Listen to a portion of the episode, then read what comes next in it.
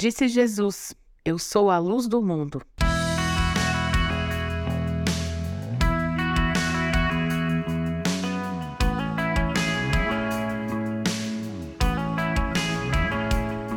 Você é do tipo de pessoa que sai acendendo todas as luzes da casa ou que sai apagando tudo que os outros deixaram aceso e faz as coisas no escuro ou com o mínimo possível de iluminação. Confesso que eu tô mais para esse segundo grupo. Mas realmente fazer as coisas no escuro pode não ser uma boa ideia, ou pode até apresentar riscos para nossa integridade física. Por exemplo, descer uma escada no escuro é super perigoso não saber onde está pisando pode levar a gente a tomar um belo de um tombo, se machucar de verdade. Quando a gente vê um veículo todo apagado na rua à noite, a gente está dirigindo, é um grande risco para todo mundo, para os pedestres, para outros motoristas e também para o próprio apagadinho, né? E quando a iluminação pública não funciona, as ruas ficam um breu, é um risco à segurança pública. Enfim, seriam muitos exemplos, mas por que, que eu estou falando tudo isso? porque as palavras de Jesus sobre as quais nós vamos refletir hoje são aquelas que estão relatadas em João 8,12. Jesus voltou a falar ao povo e disse: Eu sou a luz do mundo. Se vocês me seguirem, não andarão no escuro, pois terão a luz da vida. Essa declaração foi feita por Jesus quando ele falava ao povo no templo.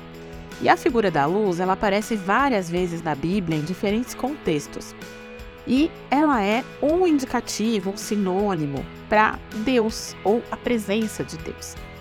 E ao dizer eu sou a luz do mundo, Jesus estava fazendo uma clara afirmação da sua divindade, da sua autoridade. Essa fala aponta diretamente para a verdade de que ele é o único capaz de romper as trevas, a escuridão do pecado e dar a luz da vida ao pecador. Somente Jesus é a verdadeira luz do mundo, aquela que brilha no meio da humanidade pecadora e merecedora do juízo de Deus. Ele é a única luz que de fato pode iluminar aqueles que estão em trevas espirituais. Jesus é a luz que revela a salvação eterna aos pecadores redimidos que são feitos filhos de Deus.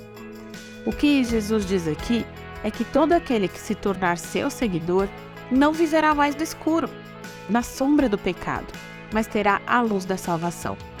E a segunda parte dessa fala, é quando Jesus disse: Se vocês me seguirem, não andarão no escuro, pois terão a luz da vida, indica que há dois caminhos opostos entre si e que divide as pessoas em dois grupos: aqueles que andam nas trevas e aqueles que seguem a luz.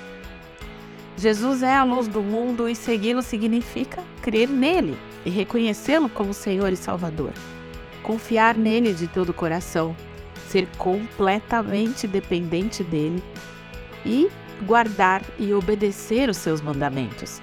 Não por medo, por temor, mas por amor e gratidão. Jesus Cristo é a luz do mundo, aquela que nunca se apaga. Isso significa que não precisamos vagar nessa terra no escuro, andando vacilantes, com medo de pisar em falso, com medo do que não vemos, mas significa que nós teremos o nosso caminho iluminado pelo melhor de todos os guias. Você ouviu o podcast da Igreja Evangélica Livre em Valinhos. Todos os dias, uma mensagem para abençoar a sua vida. Acesse www.ielve.org.br ou procure por IEL Valinhos nas redes sociais.